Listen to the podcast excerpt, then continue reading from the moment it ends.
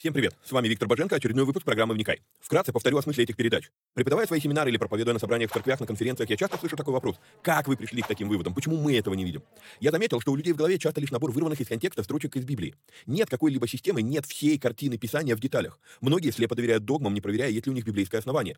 У меня же стремление сложить единую картину всех этих пазлов и увидеть, что же Писание действительно говорит, а чего не говорит. Багаж размышлений стих за стихом почти по всему Писанию я и выкладываю в этих видео. Важное предостережение. Не стоит воспринимать эти передачи как конечное учение. Цель этих эфиров лишь только показать, как можно разбирать Писание, ознакомиться с известными мне версиями, выдвинуть свои. При этом предупреждаю, что эти передачи могут быть опасны, так как могут выдвигаться еще сырые, невыверенные идеи.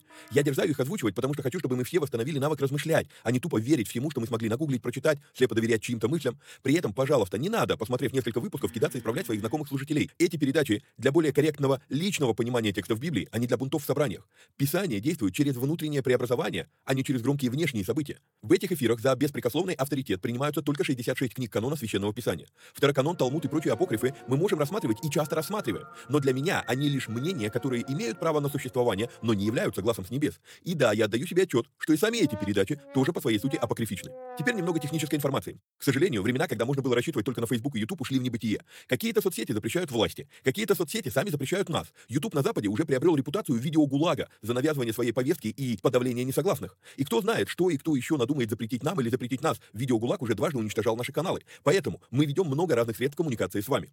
Если вдруг что случится с нашими социальными сетями, помните, что есть сайт успехвблоге.рф, где можно подписаться на рассылку и всегда быть в курсе новостей. На данный момент мы используем четыре платформы для видеоматериалов. Odyssey, Rutube, Zen и Rumble. Ну и пока еще используем видео ГУЛАГ. Ссылки на все эти каналы стараемся добавлять под каждое видео. Кстати, может кто не знает, но на видеоплощадках можно ускорить воспроизведение. Мне кажется, что я говорю довольно медленно, поэтому в записи можно смело ставить скорость в полтора раза быстрее. Помогайте нам находить отрывки, достойные того, чтобы выложить их в виде сторис, рилс, шортс, клипов. Если увидели хороший лаконичный отрывок, пишите в канале на телеге. Название видео, где увидели этот сегмент и какая минута. Эти передачи можно также слушать в виде аудиоподкастов. Подписаться на подкасты можно через успехвбоге.рф наклонная черта подкасты. Говорят, хорош тот учитель, после учения которого вопросов стало только больше. Вот я и стараюсь быть хорошим. Если после просмотра передач у вас возник вопрос, вы можете его задать в специальной группе на Telegram. Попасть в нее тоже можно через канал в Телеге. Кстати, все новости служения помимо сайта тоже публикуются в этом канале. Есть просьба. Социальные сети считают крутыми и начинают продвигать те ролики, которые досмотрели до конца, которые лайкают, комментят и которыми делятся с друзьями. В какой-то мере можно даже сказать, что когда мы делаем эти простые действия с христианскими видеоматериалами, мы помогаем распространению Слова Божьего. Алгоритмы соцсетей начинают рекламировать эти материалы, если видят, что вокруг них много активности. Поэтому, если у вас не убудет, прямо сейчас ставьте пальцы, подписывайтесь на канал, жмите колокольчик, комментируйте, обязательно делитесь ссылкой с друзьями и все такое. Поехали!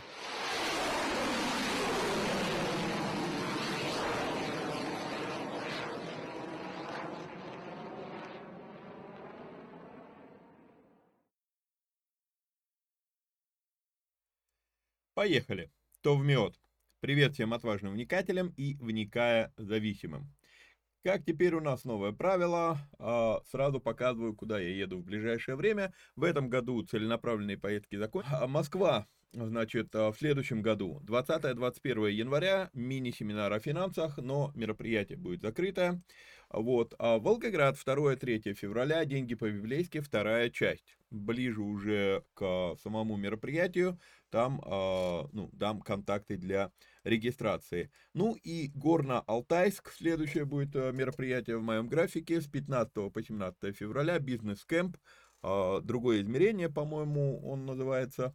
Вот, а в этом году а, бизнес-кэмп будет, а, ну вот первый а, бизнес-кэмп этого года, он будет проходить не в Новосибирске, как обычно, а на курортной базе в там горном Алтае, то есть там все очень круто и очень красиво, хороший будет отдых, поэтому приглашаю, присоединяйтесь. Контакты для регистрации будут несколько позже, пока же планируйте и планируйте поездку. Напоминаю, что у нас работает платный канал Боженко Премиум, в котором мы выкладываем переводы нашего, нашего любимого епископа ТД. В переводы выкладываем полную версию проповеди раз в две недели. Помимо этого, в этом канале можно задать вопрос, на который я отвечаю приоритетно и в более а, развернутой форме. Например, вот а, буквально там на днях беседовали по поводу того, про какой же род все-таки Иисус говорит, когда он говорит, что сей род не может выйти иначе, как от молитвы и поста. Ну и заодно разобрались, говорит ли, говорится ли там на самом деле про пост. Вот, а, также недавно там а, был чуть ли не, б, не батл по поводу десятины, а вот, и а, прислали, сегодня уже прислали вопрос по поводу первого снопа, но я на него еще не отвечал, буду в поездке а, писать ответ, не дошли еще пока руки. Вот, а значит, а, как было показано, попасть в этот канал можно по ссылке, которая у вас на экране, успевбоги.рф, наклонная черта премиум.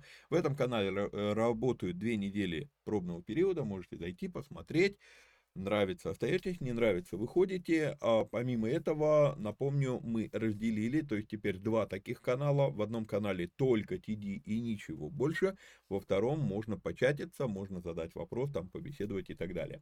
Вот, возможно, в будущем мы будем это менять, потому что я все-таки хочу а, чтобы у нас появился свой бот по поводу этого канала, и а, там, ну, там посмотрим, как это будет а, дальше работать, что из этого получится. Напоминаю, что если вам нравится то, что мы делаем, и у вас есть такая возможность, то нужно поддержать эти эфиры материально. Сделать это можно переводом по номеру плюс 7 999 832 0283.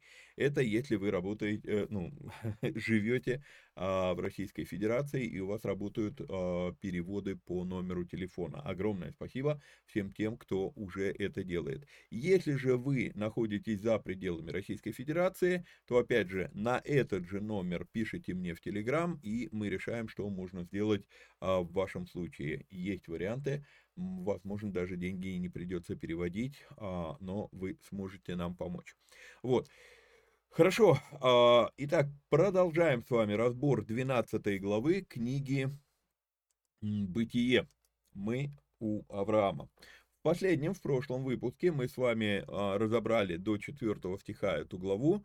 Это момент призыва, призвания Авраама, только-только вот все начинается. И сегодня продолжаем с 5 стиха. «И взял Авраам, Авраам с собою Сару, жену свою, Лота, сына брата своего, и все имение, которое они приобрели, и всех людей, которых они имели в Харане, и вышли, чтобы идти в землю хананскую, и пришли в землю хананскую.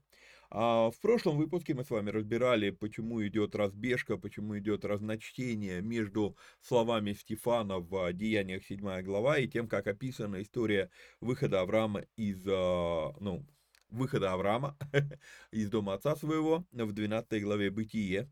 И вот здесь вот мы с вами видим продолжение. Четко сказано, что вышли они из Харана, чтобы иметь землю, э, чтобы идти в землю ханаанскую. Итак, а, в начало новой жизни мы с вами видим, и стоит обратить на это внимание, Авраам берет стартовый капитал из своей прошлой жизни. А, если мы а, очень часто можно услышать от проповедников такую метафору, что вот, мол, выход э, Авраама из э, Харана – это все равно, что спасение э, человека, когда вот он сегодня ну, приходит из э, грешной жизни в жизнь такую там верующего человека, в жизнь церковную. Вот. Если эта параллель права, верна, то здесь есть любопытный нюанс, да, что мы можем, оказывается, что-то взять из э, своего прошлого. Что же он здесь берет? Написано, что взял Авраам с собою, ну, понятно, жену, да, вот, он берет с собою своего племянника, он берет все имение, которое они приобрели, и всех людей, которых они имели в Харане. А, обращу наше внимание, что Авраам уже на момент выхода из Харана, он является, и да не пугает нас это слово, рабовладельцем. Буквально вот вчера мы обсуждали эту тему, а, беседовали вчера или позавчера, не помню, здесь, ну, с братом из нашей церкви, по поводу все-таки а, рабовладения. Что же Библия говорит про рабовладение?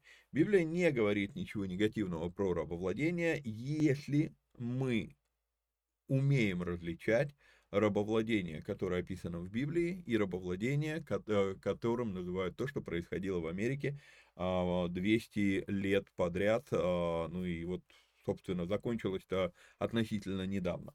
Вот. А, то есть надо уметь это различать. Но не будем сейчас отвлекаться. Значит, зачитаю свой комментарий по пятому стиху. В начало новой жизни Авраам берет стартовый капитал из прошлой жизни. Мы могли бы сказать, что мы читаем про выход предпринимателя из своего прошлого в свое будущее. Но стартовый капитал он таки берет из прошлого. Не от всего нужно отрекаться. Отрекаться надо лишь от того, что противоречит и мешает призванию, которое ты выяснил в своей жизни. Часто из-за того, что а Авраам был скитальцем и странником в земле чужой, у нас впечатление, что речь идет про бедного человечка, про некоего такого бомжика. А, нет, на самом деле эта картина не верна. А, Авраам даже рабов с собой взял. Мы видим полноценную миграцию бизнеса за его собственником. Когда собственник бизнеса решил пойти за Богом, он берет за собой и бизнес. А вот если бы его бизнесом было то, чем занимался его отец, вот это ему пришлось бы оставить. Дальше я пишу в комментарии отдельный разговор, что де-факто Авраам отправляется в путешествие смены ментальности, хотя при этом берет с собой свое окружение. Мы же часто думаем, что все изменится, если сменить окружение. При этом ментальность в себе оставляем прежнюю. Яркий пример. Успешные и неуспешные мигранты, релаканты и всякое прочее. Зачастую картина такова. Это лишь рабы сменили место своего рабства. То есть, если ментальность не изменена, а, сколько ты не меняй локацию, релокация, там, миграция, как угодно сейчас это, сколько, каких только слов не понавыдумывали на эту тему, а, при прошлой ментальности, если, про, если ментальность тебя уже не привела к достижениям, то смена локации не приведет тебя к достижениям. Если же ты был успешен на том месте, где ты был, то миграция тебе не помешает. Но возникает вопрос, для многих современных людей возникает вопрос, если у меня и так все хорошо, то зачем переезжать? И вот это вот серьезный вопрос на самом деле. Зачем переезжать, если у тебя и так все хорошо? Мы видим, что Авраам переезжает, от, отклик, откликнувшись на призыв Бога переехать, а не потому, что он в поисках того, где трава зеленее. Большинство миграций и релокаций в современное время, а, которые, по крайней мере, с которыми я сталкивался, это миграция не за призванием, это миграция, к сожалению, за зеленой травкой, да, вот где трава зеленее. Вот, есть люди, которые э, действительно впечатляют меня очень сильно, это люди, которые едут в другие города открывать церкви. Вот, ну, Дай бог, что это не по хотелкам, а по, действительно по призванию. И если человек вот по призванию переезжает, да, а, едет на миссию там, или Бог, у меня был такой контакт, я общался с человеком из Вьетнама, а, и он говорит, что он бизнесмен, и он довольно-таки такой сильный бизнесмен, и он говорит, я езжу по странам Дальнего Востока, а, открывать бизнесы, то есть он едет и просто пачкует э, свои, э, свой бизнес. Вот у него есть бизнес во Вьетнаме. На тот момент у него было, было несколько представительств в, в Индии, еще где-то в Монголии, по-моему, он был, на, когда мы с ним встретились. Вот, и он говорит, то есть у меня такая миссия. Я еду, открываю бизнес. У него бизнес небольшой. Такая профессиональная фотостудия, куда он специально, когда приезжает, нанимает местных людей. А, в некоторых из этих стран а, запрещено проповедовать Евангелие, но так как он едет туда как бизнес-мигрант, то ему открывают двери, э, ну, ему дают там вид на жительство и так далее в этих странах. Вот. Он открывает компанию, нанимает местных людей на работу, и, говорит, в процессе работы, получается, хочешь не хочешь, ты начнешь разговаривать о Боге, ты будешь делиться. То есть у него такая миссия, то есть он ездит, открывает бизнесы для того, чтобы, скажем так, сеять семена христианства в этих странах. Это призвание. Но это не поиск того, где трава зеленее. Итак, а, мы видим, что Авраам это не бедный человек на момент миграции, который вырывает корни языческой ментальности из своей жизни. Вот что это за релокация у Авраама. И отдельная тема, отдельная здесь тема, что Бог, по сути, берет на себя, это огромная большая тема, Бог, по сути, берет на себя функцию исполнения проклятия или благословения Ноя. Вспомните, когда происходит вот эта вот история с пьяным Ноем, то Ной, протрезвев, узнав, что сделал с ним сын его Хам, он проклинает Ха Ханаана, его сына, а, ну, внука своего, получается. Вот, и по факту, получается, Бог говорит теперь, что Авраам должен прийти и вытеснить хананеев с этой земли, но дальше будет, мы увидим, что у Бога план немножечко а, растянут во времени, скажем так. Вот. А, читаю свой комментарий по 12, а, по, по 5 стиху дальше. Это отдельная тема, что Бог по сути берет на себя исполнение проклятия или благословения Ноя. Он мог повести Авраама в любую землю, но повел именно в землю проклятого Ноем Ханаана и ведет туда благословленного Ноем Сима. А, и я себе, ну, комментарии, которые я вам пишу, я зачитываю, ну, я записывал-то их для себя, вот. А, и вот тут вот я пишу, сам себе задаю вопрос. Нужны еще пояснения словам, что свяжете на земле, будет связано на небе? Силах. Поразмышляйте над этим как-нибудь на досуге, нажмите паузу, поразмышляйте над этим. Ной проклинает Ханаана, Бог говорит, чтобы потомок Сима, Семит, пришел в землю Ханаана и, по сути, забрал ее а, себе. Проклял человек, исполняет. А, поехали дальше. Итак, мы с вами говорим про 1871 а, год до нашей эры. Переключусь на, а, наш, на нашу хронологию. И вот на хронологии мы можем здесь с вами видеть, мышку видно, вот он. Авраам призван и покидает Харан. Единственное, что здесь у меня ошибка. Харан написано с одной «р», должно быть две «р». Харан. Это 1871 год до нашей эры. Вот. А, это всего лишь 326 лет после того, как люди вышли из ковчега. За 326 лет мы можем видеть, ну, наверное, ну, десятки тысяч людей, наверное, мы уже можем видеть, которые расселились по земле а, с, с этого, ну, за, за, э, за время с Ноева потопа. Вот. А за это время по всему миру расселились люди, разбирали с вами вавилонское смешение языков. Получается, в Ханаане в том, в том числе тоже живут теперь люди. И Бог ведет туда Авраама, в землю, на, населенную проклятым Ноем, потомками внука Ханаана. И про, по хронологии событий мы с вами можем видеть, что, сейчас секундочку, я здесь переключусь, мы можем с вами видеть, что сам хам тоже еще... Так, а что у нас произошло? Что-то у нас не то произошло. По какой-то причине вот так это должно быть. Вот, мы с вами видим, что на этот момент, вот выход... А, так, сейчас, секундочку. Какая из этих стрелок? Нет, а, вторая из этих стрелок, да, вот она. А, выход Авраама из Харана мы с вами видим, что Хам в этот момент, сам Хам еще жив. Мы ничего в данном случае не можем сказать про, э, про Ханаана. У меня его на вот этой вот э, схеме э, событий, у меня его нет, у меня нет данных о нем. Вот, идем с вами теперь дальше. Шестой стих. «И прошел Авраам по земле сей до места Сихема, до Дубравы море.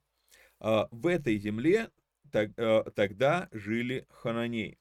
Вот, Сихем, а, попробуем открыть карту, откроется у нас карта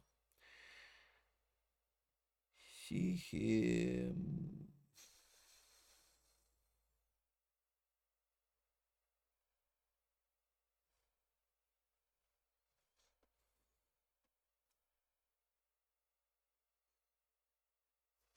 Вот. Сихем – это, получается, центральная... Ой, да что ж такое? Вот он, этот... А Сихем увеличиваю и уменьшаю, чтобы вы видели относительно всей территории. Вот. Это сегодня современный город Наблус. Он находится в центре земли Израиля. И на данный момент он принадлежит к палестинской автономии. Вот, по крайней мере, должен принадлежать согласно картам. А, Бытие, 12 глава, 7 стих. Идем с вами дальше. «И явился Господь Аврааму и сказал, потомству твоему отдам я землю сию. И создал он там жертвенник Господу, который явился ему». Мы видим с вами, что а, разбирали в прошлом выпуске, судя по всему, а, мы не видим в этой главе заключения завета. Мы видим просто обетование. Бог обещает, дает обетование и говорит, вот, мол, потомству твоему я отдам эту землю. И просто на основе обетования Авраам делает, ставит жертвенник. Вообще, говорил вам уже об этом, меня интригует, насколько э, часто Библия упоминает, что Авраам ставил жертвенники. Вот. При этом, как ни странно, вот этот седьмой стих, «А, «Потомству твоему отдам я землю сию», и создал он там жертвенник Господу, который явился ему, а, это одно из тех обетований, про которые потом в послании к евреям а, в 11 главе будет сказано, что все сии при жизни не получили обетованного все сии, вот он 13 стих, все сии умерли в вере, не получив обетований, а только издали видели он и, и радовались, и говорили о себе, что они странники и пришельцы на земле. Именно так о себе отзывается Авраам. Да? И вот в девятом стихе мы с вами видим упоминание. «Верою обитал он на земле обетованной, как на чужой, и жил в шатрах с Исаком и Иаковом, сонаследниками того же обетования». То есть мы с вами видим, что на момент, когда он э, получает это обетование, это просто обетование. Да? Более того, у него потом появляется уже Исаак, Иакова он застает при жизни, но он, он живет в этой земле, но получается, что он так и не увидел, что эта земля реально стала его. И поэтому 13 стих нам говорит, все сии умерли в вере, не получив обетований. Пока что вот в этой 11 а, главе евреям упомянуты только Ной и Авраам, и вот все сии. Потом мы с вами опускаемся до 39 стиха в этой главе, и все персонажи, названные в, в 11 главе евреям, про них, про всех уже подытожено, и все сии, свидетельствованные в вере, не получили обещанного. Вот этот вот нюанс, который очень сильно изменил мое понимание того, что же такое двигаться по вере, и действительно ли, если ты веришь, значит ты получишь то, во что ты веришь. А потому что здесь потрясающе сказано, что они засвидетельствованы в вере, но они не получили обещанного. Отдельно, вот когда дойдем до евреев, отдельно будем с вами разбирать, почему же это так происходит и что нам нужно изменить в своем учении о вере. А, ну, думаю, что хотя ну, я, я изменил свое мировоззрение на эту тему. Окей. Итак, он всего лишь, Авраам, всего лишь пока еще получает только обетование, но уже ставит жертвенник. Вот это и есть одно из проявлений веры я не вижу, но уже благодарю. И это впечатляет. Впечатляет то, что Авраам реально благодарен Богу, причем благодарен Богу материально за каждый свой шаг в этом путешествии веры. Вот он куда-то приходит, ставит жертвенник, куда-то приходит, ставит жертвенник, куда-то приходит, ставит жертвенник. Восьмой стих у вас сейчас на экране, седьмой стих у вас сейчас на экране. А потом мы дальше можем это э, точно так же видеть, то есть куда он не приходит, он создает там жертвенник Господа. Есть вот это вот потрясающая вещь. И жертвенник это не просто вот это, не, не камень в Гефсиманском саду, на котором молился Иисус, просто молился. Жертвенник обозначает жертву приносится. То есть материальная благодарность Богу проявляется со стороны Авраама на каждом шагу. И когда мы с вами говорим, что мы дети Авраама по вере, задумайтесь, о чем речь. Вот, итак, читаю комментарий дальше. И это впечатляет, потому что Авраам реально благодарен материально Богу за каждый свой шаг в путешествии. И это до того, как Дух Святой, Утешитель, напомнит вам все, о чем я учил. Слова Иисуса Христа цитирую, да? Мы же сегодня говорим, что Бог со мной, Дух Святой со мной, а жертвовать и благодарить мы не хотим. Ну, я не говорю про всех, но довольно-таки распространенная картина а, в современном а, христианстве. Задумайтесь, это все еще до закона Моисеева.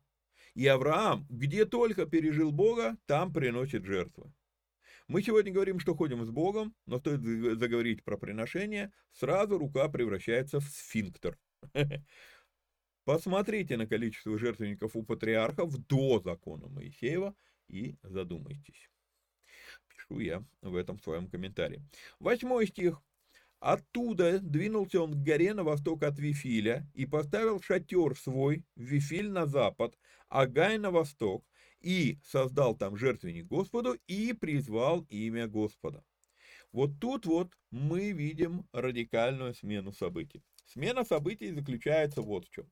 Пока еще, только что говорили с вами довольно-таки много про то, что Авраам ставит жертвенники, куда он приходит. Но он, приход... но он ставит жертвенники, потому что там, куда он пришел, ему являлся Господь. Когда он приходит в Вифиль, мы не читаем, мы не видим, что Господь ему явился, а теперь уже он ставит жертвенник, скажем так, предварительно. То есть проявляет инициативу. Если до сели Господь является Аврааму, и Авраам ставит жертвенник, то теперь, получается, Авраам пришел на, на новое место и поставил там жертвенник и призвал туда Господа. То есть вот это очень любопытная вещь. И здесь хочу обратить наше внимание на то, что восьмой стих, у нас здесь мы наблюдаем с вами слово, ой, боже что мой, а где оно? А, я не туда смотрю, вот оно. А, восьмой стих, слово «ваикра». «Ваикра» — это призывать, да, призвал имя Господа, но это слово, это слово обознач... ну, вообще обозначает вопль, громкий крик, громкий вопль. То есть это молитва, вот здесь вот оно так звучит, и призвало имя Господа, ну, на русском языке, как бы, э, мы привыкли воспринимать это слово, ну, так, что оно не говорит о каких-то там прям ра, реально, ну, так, проявлениях. Но на иврите вот это слово «ваекра» и «призвал», э, «кара», если говорить об исходной форме этого слова, это громкий вопль, громкий крик. Вот. А, и поднялся Авраам и продолжал идти а, к югу. Здесь появляется одна из, а, наверное, это второе у нас будет проявление лингвистической дилеммы, которая у меня возникает. Э, что за лингвистическая дилемма? Первая дилемма, первую дилемму мы с вами наблюдаем, когда мы читаем про «сотворил Бог человека», а на иврите человек будет Адам. И вот а, для меня дилемма, как переводчики определяли, как, как переводчики решали, где Адам перевести как человек, потому что у этого, у этого слова есть такой смысл человек, а где оставить его как имя первого человека Адам. Вот а для меня это ну, а, лингвистическая дилемма, как они выбирали, а, где переводить. И здесь то же самое. Когда мы с вами читаем синодальный перевод, здесь написано «И, поднялся Авраам и продолжал идти к югу». Но дело в том, что юг – это слово «негев» и «негеба». А, и вот тут вот получается, что в каких-то переводах переведено, что он пошел на а, юг, да, продолжал идти к югу. А в каких-то переводах сказано, что он пришел в место под названием Негев. В других переводах продолжил путь до Негева. И вот тут вот тоже вот как понять, когда а, название какого-то места и есть слово, которое есть в обиходном языке, Как понимать, это а, все-таки просто слово из языка или это имя собственное? А, кто-то может обратить внимание, если вы разбираетесь в иврите, что здесь у нас стоит артикль. И если стоит артикль, то, наверное, это название, э, ну, это не, на, не имя собственное, потому что имя собственное не идет с артиклем. Я бы согласился с этим, если бы я не видел, как часто на иврите встречается оборот гасатан, про того самого сатану. А вот, а, то есть вот да, мой учитель по ивриту говорил мне о том, что все-таки наличие артикля говорит, не, что это не имя собственное, но не везде это исполняется, вплоть до того, что про Адама тоже ага, Адам, а, а переведено, ну, Адам с большой буквы как имя. То есть вот тут Короче, вот этот стих, а, стих а, для меня является вторым таким сильным проявлением лингвистической дилеммы что переводится, а что оставляется как имя собственное. Десятый стих. «И был голод в той земле, и сошел Авраам в Египет пожить там, потому что усилился голод в земле той». И тут у меня огромный комментарий. По... А, а, нет, это еще не он, это по следующему стиху. Вот, хорошо. А, но все равно прочту комментарий. Следует подметить, по десятому стиху, следует подметить, что были времена, когда Египет был плодородным, не таким, как сегодня. А, и вот тут вот все идут, идут эти разговоры про глобальное потепление, что это вот человек начал добывать нефть, стал делать бензин, сжигается огромное количество углеводородов, поэтому пришло глобальное потепление.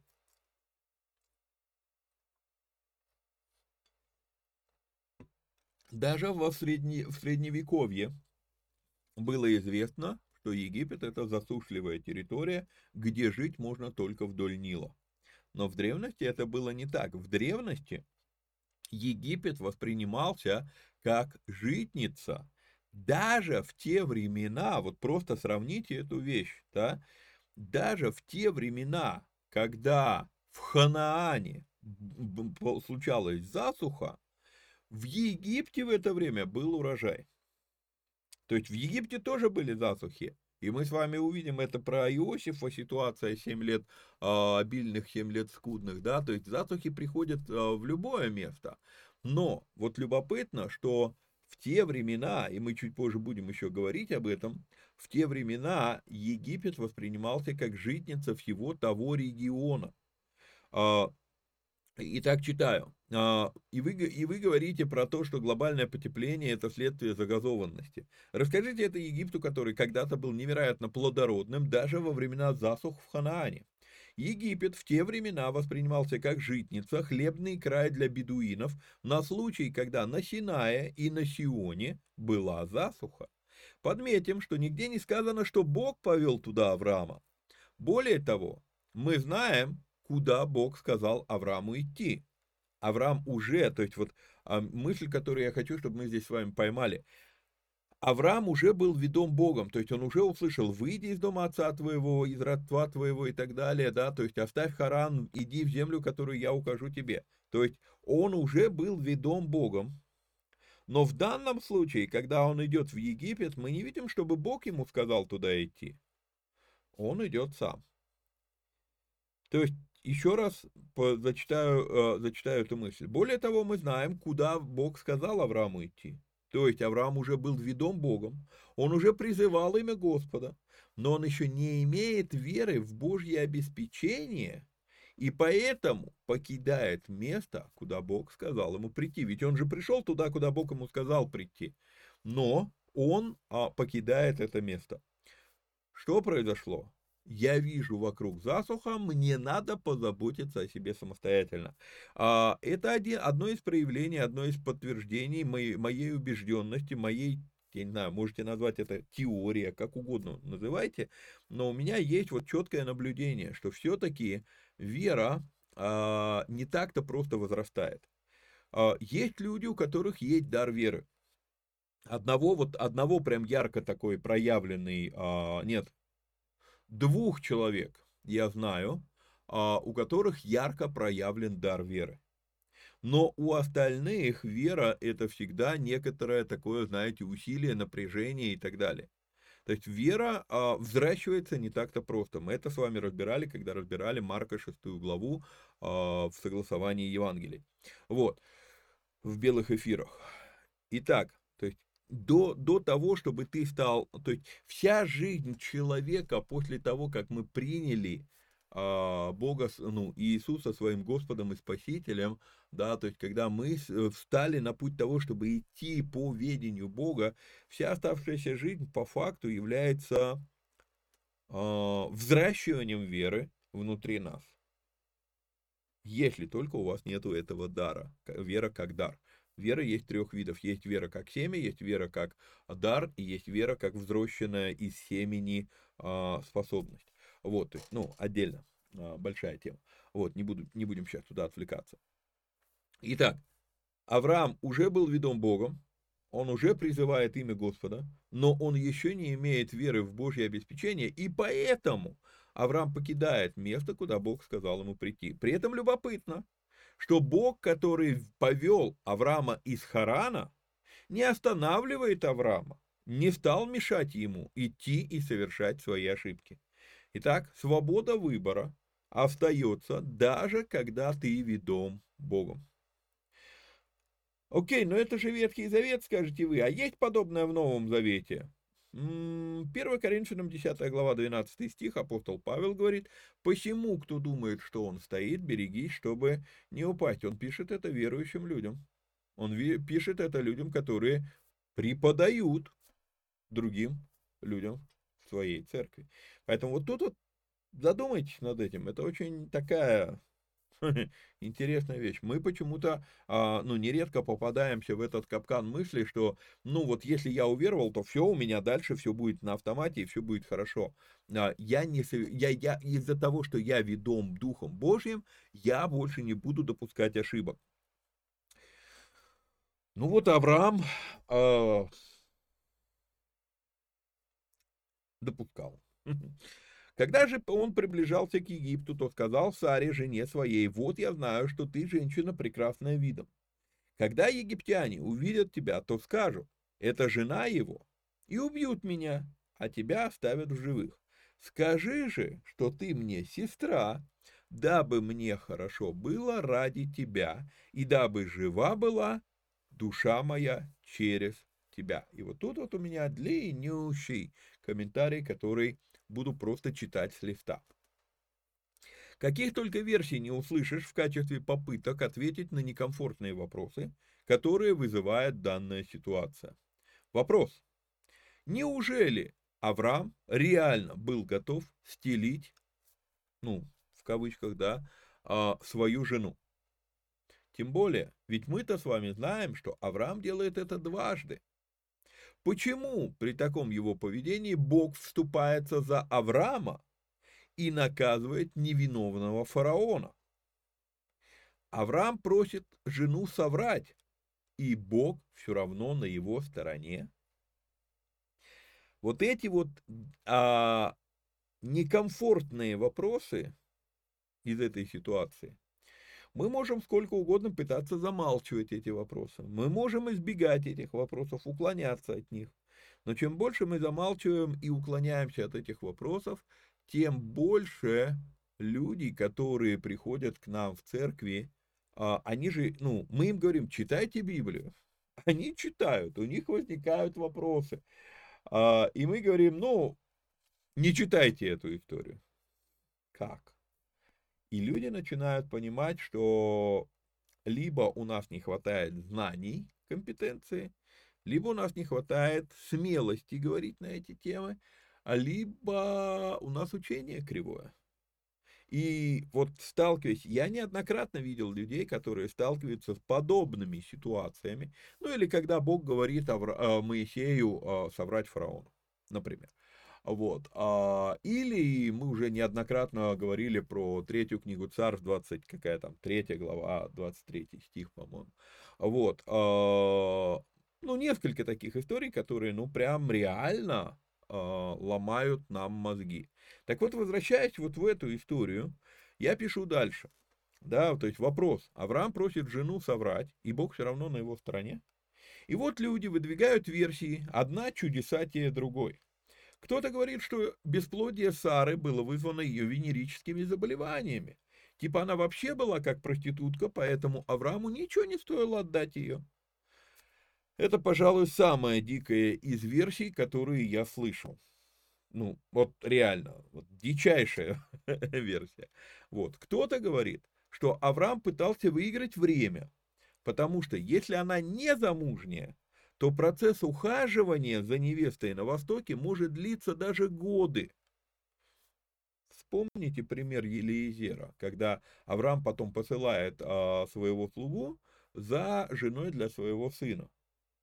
И получается, если она не пойдет, то надо посылать вторую делегацию, а это еще месяц, есть, ну, там никуда они не торопились, там все достаточно так это чинно и медленно и спокойно делается.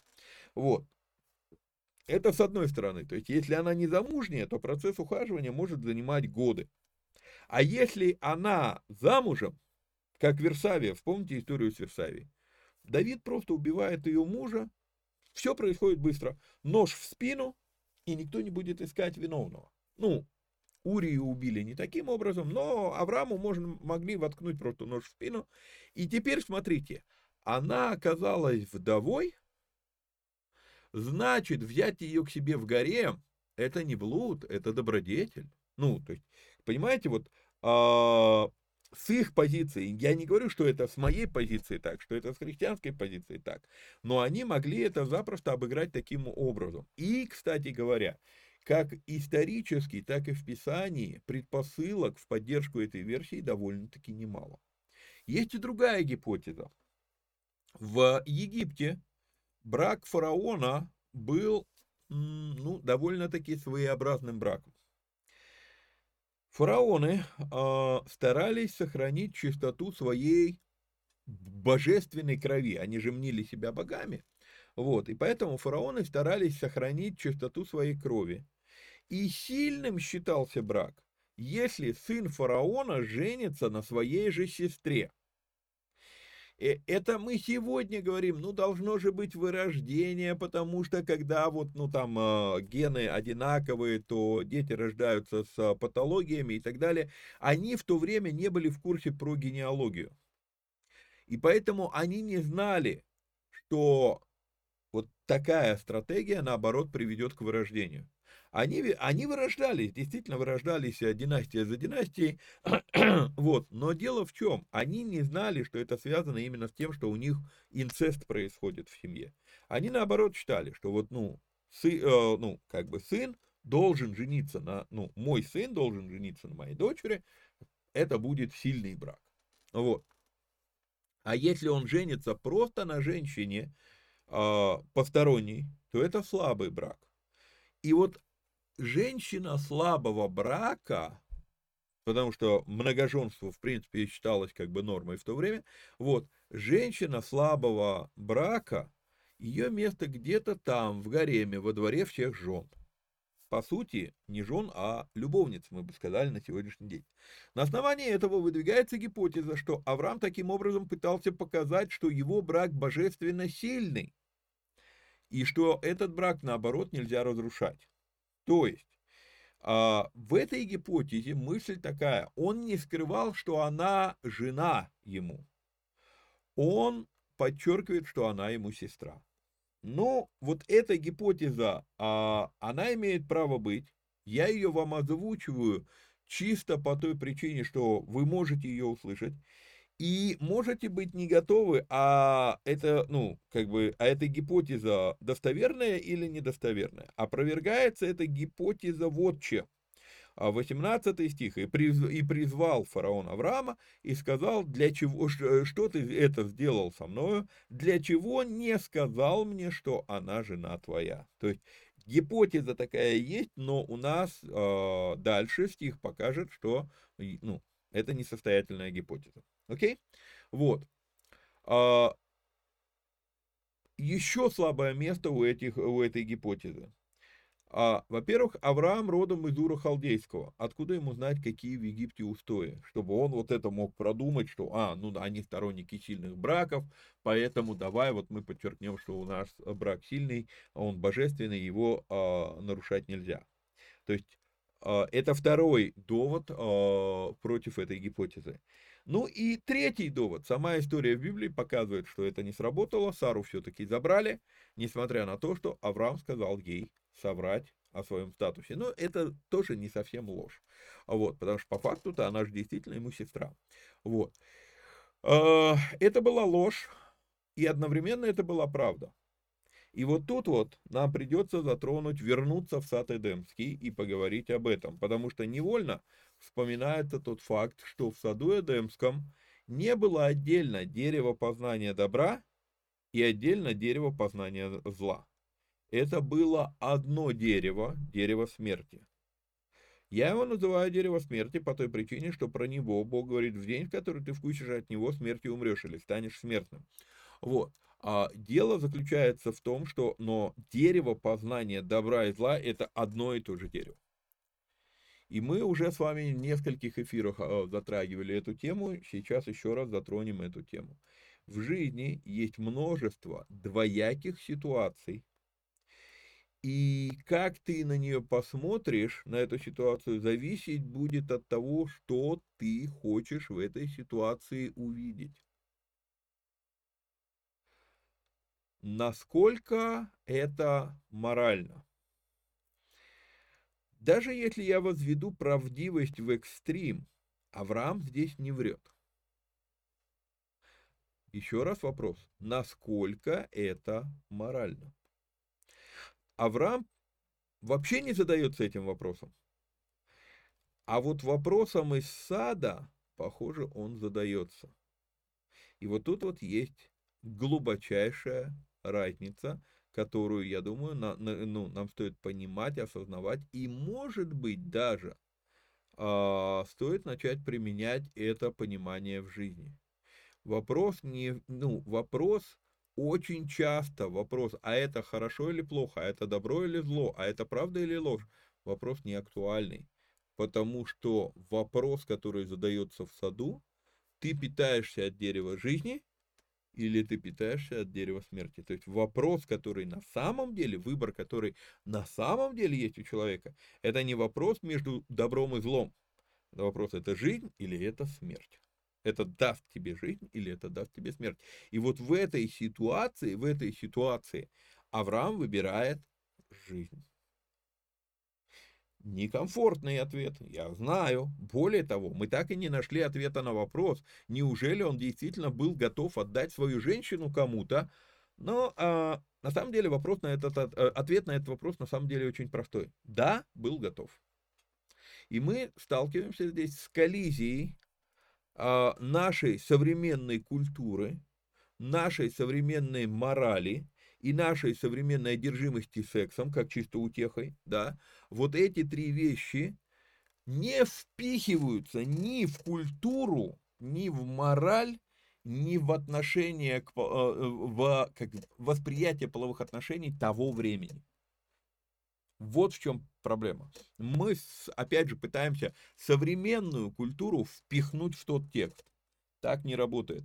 Ты должен, для того, чтобы понять, что там произошло, ты должен понять, какая была культура тогда, что тогда считалось моральным, что тогда, а, как, как они в данном случае, как они относились к сексу.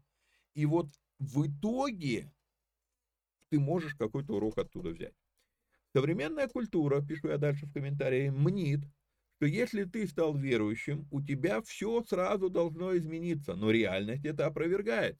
И мы будем видеть, что Авраам совсем не быстро смог отказаться от старых взглядов. Современная мораль настаивает, что женщина это не предмет, чтобы меняться женами.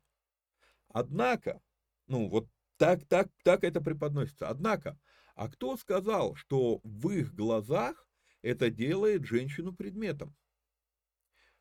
Приведу примеры современности. Лично я сразу скажу, чтобы у вас не было левых выводов. Лично я радикально против такой практики.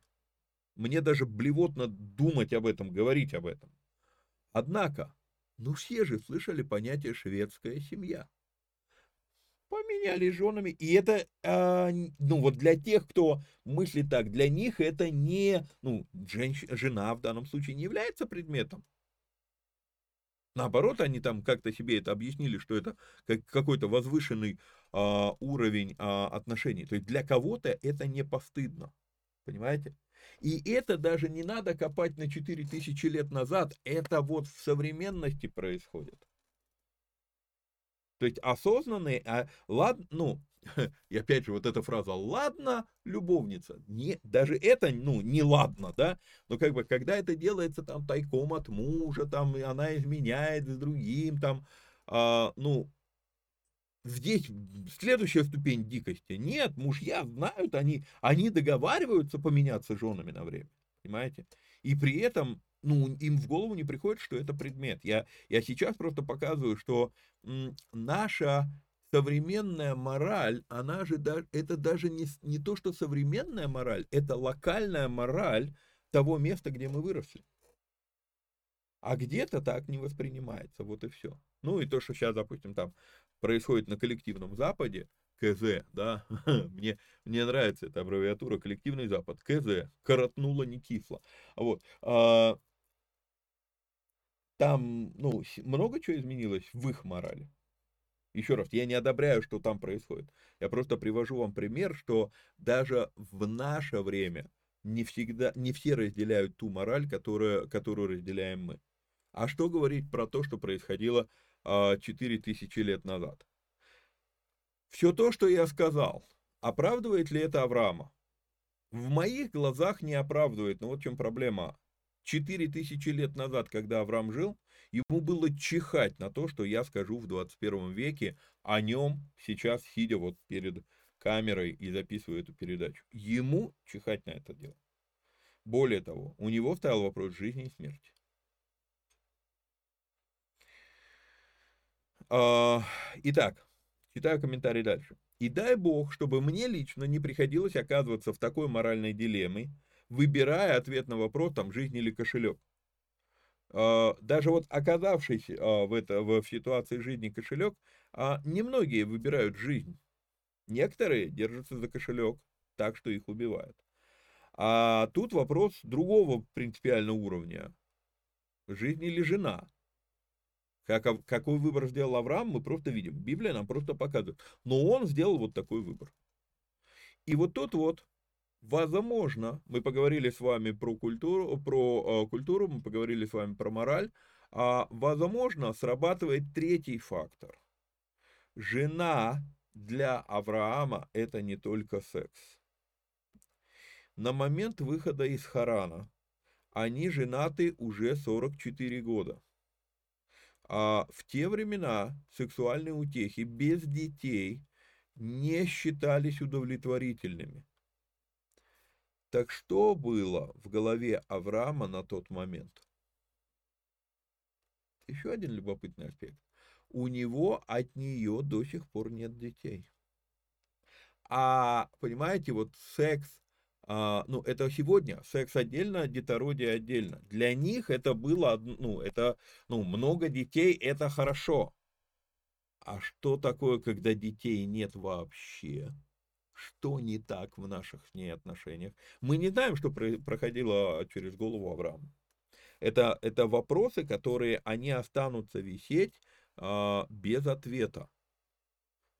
Но в какой-то мере, еще раз, оправдывает ли это Авраама? В моих глазах нет, не оправдывает, но ему наплевать. Вот. А в его ситуации, возможно, это было чуть ли не единственное верное решение. То есть трудно вот это все себе представить, понимаю. Невозможно это одобрять с точки зрения там той культуры и той морали, в которой э, я вырос и которой я придерживаюсь. Но поговорив вот обо всем об этом, осуждать его тоже уже не получается. И вот на этой радостной ноте, пожалуй, я закончу сегодняшний эфир. Мы с вами опять не прошли до конца 12 главу. Значит, я буквально там через а, пару-тройку часов я улетаю.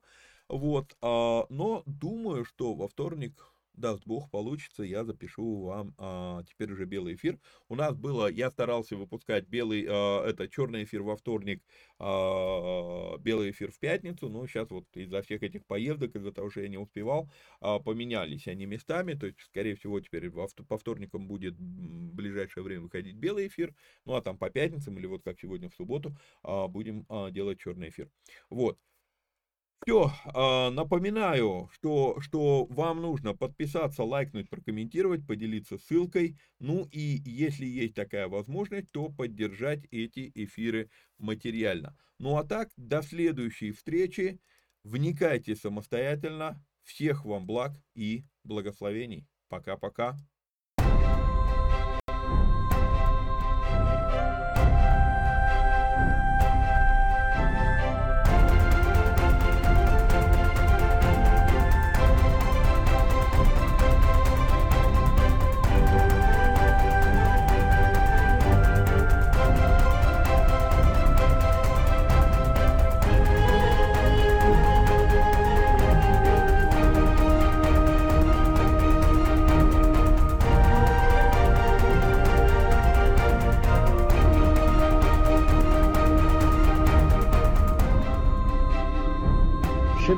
ישראל, אדוני אלוהינו, אדוני אחד.